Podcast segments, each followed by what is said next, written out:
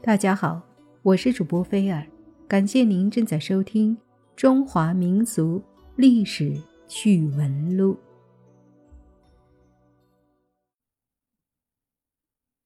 明朝某年农历九月初五拂晓时分，一个小太监在宫墙上发现了一幅奇怪的画，显然是有人趁夜深人静的时候在宫墙上画的。这画内容奇特，令人触目惊心。画的是一个怀抱婴儿的妃子，一个穷凶极恶的太监正试图从她怀里将婴儿抢走。太监身后还站着一个颐指气使的女人。画中人究竟是谁？他是在向人昭示一个不为人知的秘密吗？还是空穴来风？妖言惑众，年轻的皇帝百思不得其解，便宣召锦衣卫指挥使乔光上殿，下旨令他查办此案，及早揭开这个令他寝食不安的谜团。在发生强化事件的前几天，一个巡夜的老太监信誓旦旦地说，他曾看见容妃的鬼魂在宫墙下游荡。二十年来，容妃之死一直是一桩悬而未决的疑案。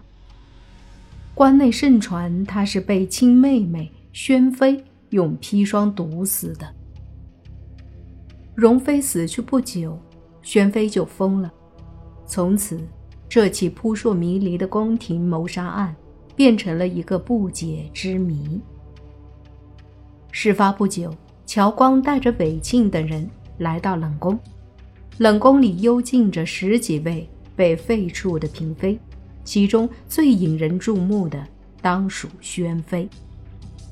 乔光透过近视的窗棂，看到一个披头散发、鬼魅一般的女人，她瘦得皮包骨头，一双眼睛显得又大又突兀。他不动声色地盯了乔光一会儿，忽然。向他伸出四根手指，喉咙里发出一声瘆人的怪笑。这时，总管太监卢植像幽灵般出现在他身边，在他的厉声呵斥下，宣妃战战兢兢地退了回去。乔光对卢植处处插手此案颇感不快。乔光深知此人阴险狡诈、口蜜腹剑，故而对他处处提防。这个阴雨绵绵的九月，注定是一个多事之秋。强化事件尚不见眉目，宫里又发生了一起扑朔迷离的凶杀案。被害人是三个在冷宫里干杂役的宫女。乔光亲自查验了三名被害人的尸体，他们的死状如出一辙，皆是被锐器刺穿喉咙，惨不忍睹。令人惊异的是，他们的口腔里都没有舌头。经仵作检验，这是多年前就被割去的。这个发现让乔光不寒而栗。这是一个巧合，还是另有阴谋？乔光回到府邸，秉烛夜思，隐隐的感到这起命案与神秘的强化。有斩不断的牵连。容妃会不会就是画里的那个妃子？容妃早年确实有孕，谁料却生下一个貌似狸猫的怪胎，被视为妖孽，当场溺死。事隔不久，容妃就神秘的中毒身亡了。至于三名宫女，她们肯定知道了不该知道的事儿。从而招致杀身之祸。乔光正在沉思，师爷公孙策匆匆而来，而且带来一个重要信息。经过详实的调查，证实那三名被害人就是当年侍奉容妃的宫女。他们无疑是当年容妃被害真相的知情者。不过。当年侍奉容妃的宫女一共有四个，幸存的那个叫红莲，已确定还在宫里。乔光心头一震，不好，凶手一定会斩草除根，红莲性命危矣。乔光立刻唤来韦庆，交给他一块皇上御赐的虎牌，立刻进宫，竭尽全力保护红莲的安全。韦庆尽管行动神速，但还是慢了一步。当他赶到红莲的寝室时，发现她倒在血泊中，已经奄奄一息，而凶手已逃遁。他凑到红莲身边，见她谜一般的用颤抖的手指了指嘴巴，随即又转向敞开的窗户，然后头一歪，断了最后一缕气息。韦庆带着疑惑走到窗前，立刻有一股凉风吹在脸上。他灵机一动，莫非红莲暗示他问风？可风能告诉他什么吗？他仔细搜查室内的可疑之物，结果在一个化妆盒里发现了不少虞美人的花瓣，便带出宫，连夜向乔大人复命。为了避免打草惊蛇，乔光对红莲之死做了低调处理。种种迹象表明，红莲无疑就是在宫墙上作画的人。诡秘的容妃还魂事件也是他一手策划的。在他房间找到的这些虞美人花瓣就是有力的佐证。容妃生前最爱虞美人花。红莲自己装扮鬼魂，身上染上虞美人的花香，目的是向世人昭示鬼魂的身份。强化中那个被夺去婴儿的妃子，很可能就是容妃。站在太监身后那个颐指气使的女人，又是谁呢？最引人关注的是襁褓中的婴儿，他是否还活在世上？血管里是否流淌着皇族的血液？乔光正想着，忽然一阵微风穿过窗棂迎面吹来。此刻，他想起红莲临死前神秘的哑语，茅塞顿开。风与风谐音，红莲一定是在向韦庆暗示，想要破解这一谜案，必须问冷宫里的那个疯女人。此时，他脑海中浮现出宣妃向他伸出的四个手指，分明是在向他暗示宫中还有第四个知情的宫女。由此看来，宣妃一定是在装疯。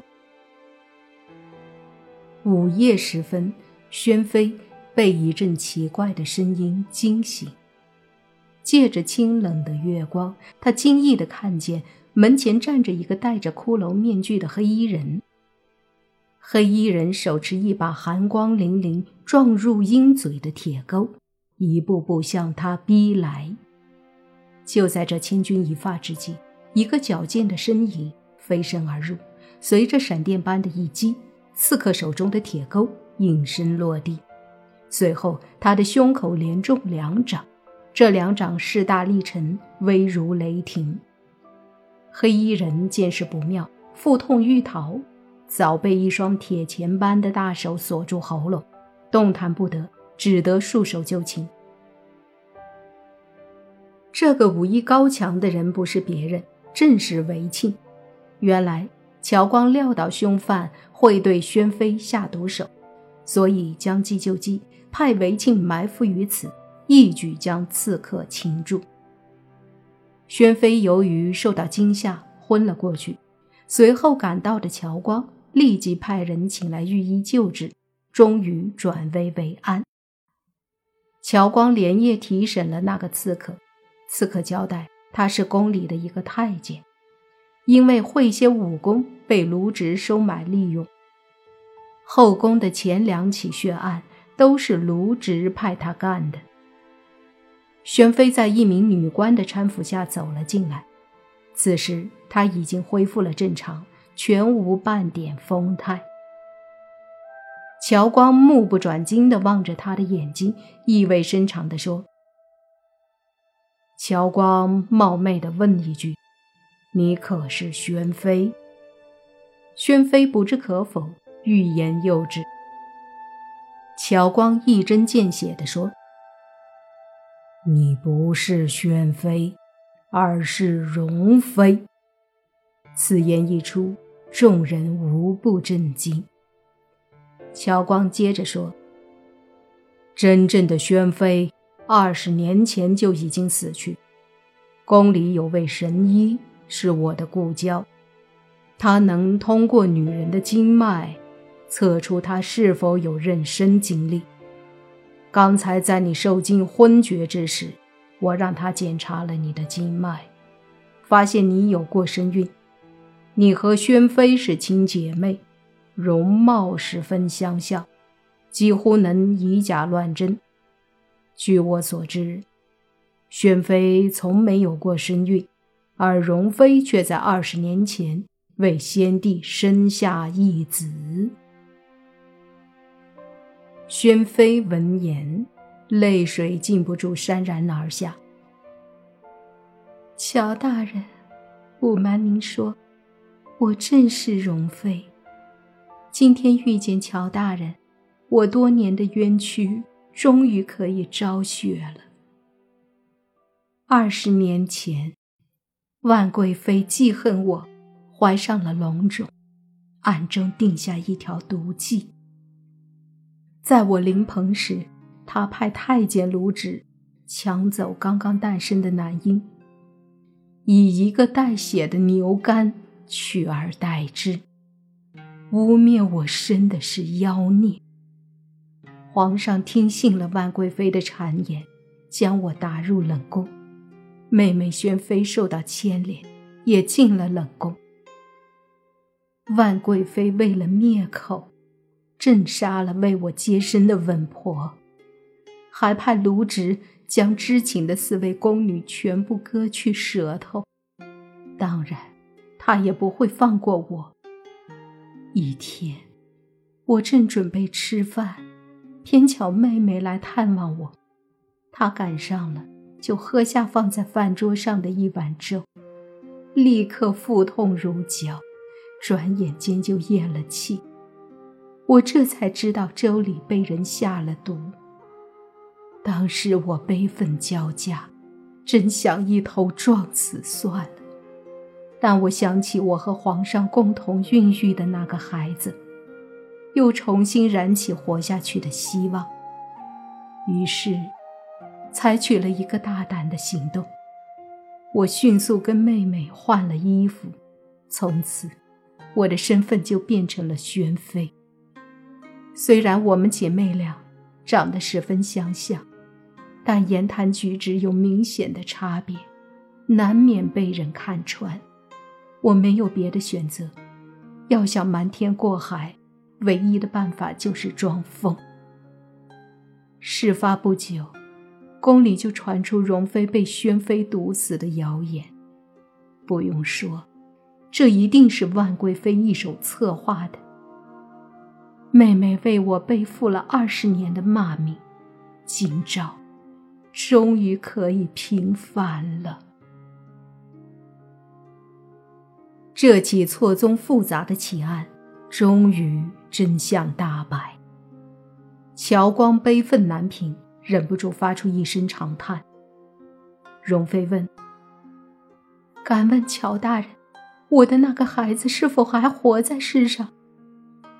乔光说：“当年那个男婴，卢植夺走之后，转交给万贵妃。